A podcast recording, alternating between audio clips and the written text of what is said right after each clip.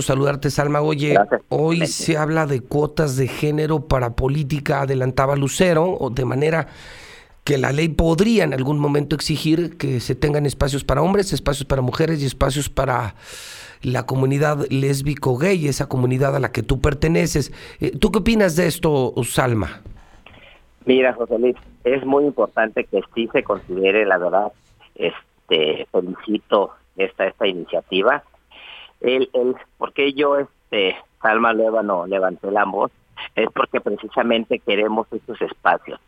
Sabemos que Aguascalientes es uno de los estados con mayor discriminación y es y pues necesitamos, mira, para ser escuchadas, para ser escuchados necesitamos estar ahí en el Congreso para que realmente pasen estas iniciativas que, pues que nos dé esa equidad, esa equidad que, que al final debe de ser para todas y para todos.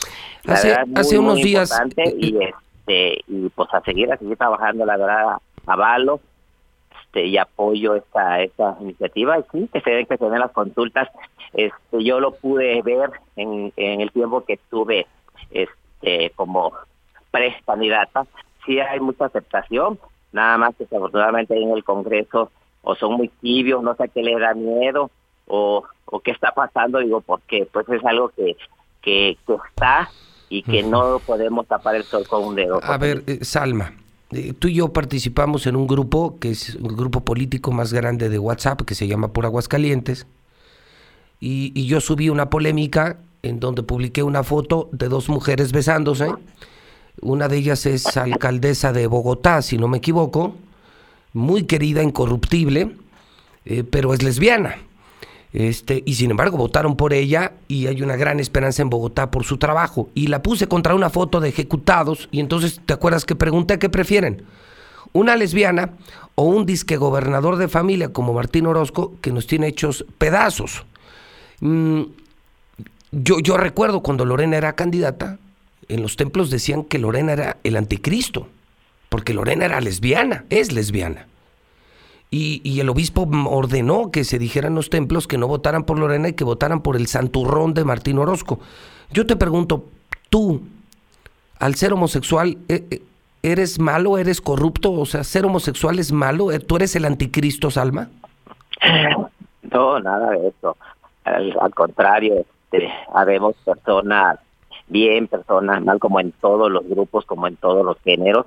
Este, no, al contrario, yo he desde que tengo puse razón de ser una persona muy trabajadora, siempre he contribuido a crear empleos y, y por eso sé las necesidades, sé las carencias que, que tiene nuestra gente y por eso estoy este, y sigo en esta lucha desde mi trinchera.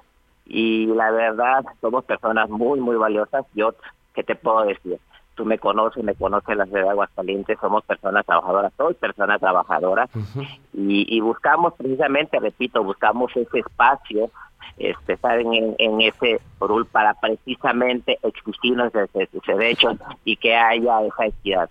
¿Ser, ¿Ser homosexual no es sinónimo de ser criminal? No, para nada, para nada. Hay cuantos que, que van a misa cada ocho días y ve cuántas fotos no salen de, de ellos ahí haciendo y deshaciendo qué es lo que está pasando hoy en día, o sea, todos esos valores, o sea, no el hecho de que tú seas gay o que uno sea trans, este, quiere decir que ya eres este el anticristo como tú mencionaste, no, para nada, José Luis, para nada, para nada. Hay que ir quitando esos, estigmas y esos estigmas empieza desde la familia y se empieza desde años atrás desde que desde, desde que eres niño, desde que eres adolescente y que posteriormente vas a ser padre de familia. Bueno, pues ahí se queda para la polémica. Salva, me da mucho gusto saludarte como siempre. Gracias por dar la cara. Al contrario, gracias por tu espacio y a toda tu gente. Gracias. Dice Salma, bueno, pues entonces ser homosexual no te hace criminal. Pues ahí está, ¿no? Nos dijeron que Lorena era el anticristo y vean el Estado hecho pedazos.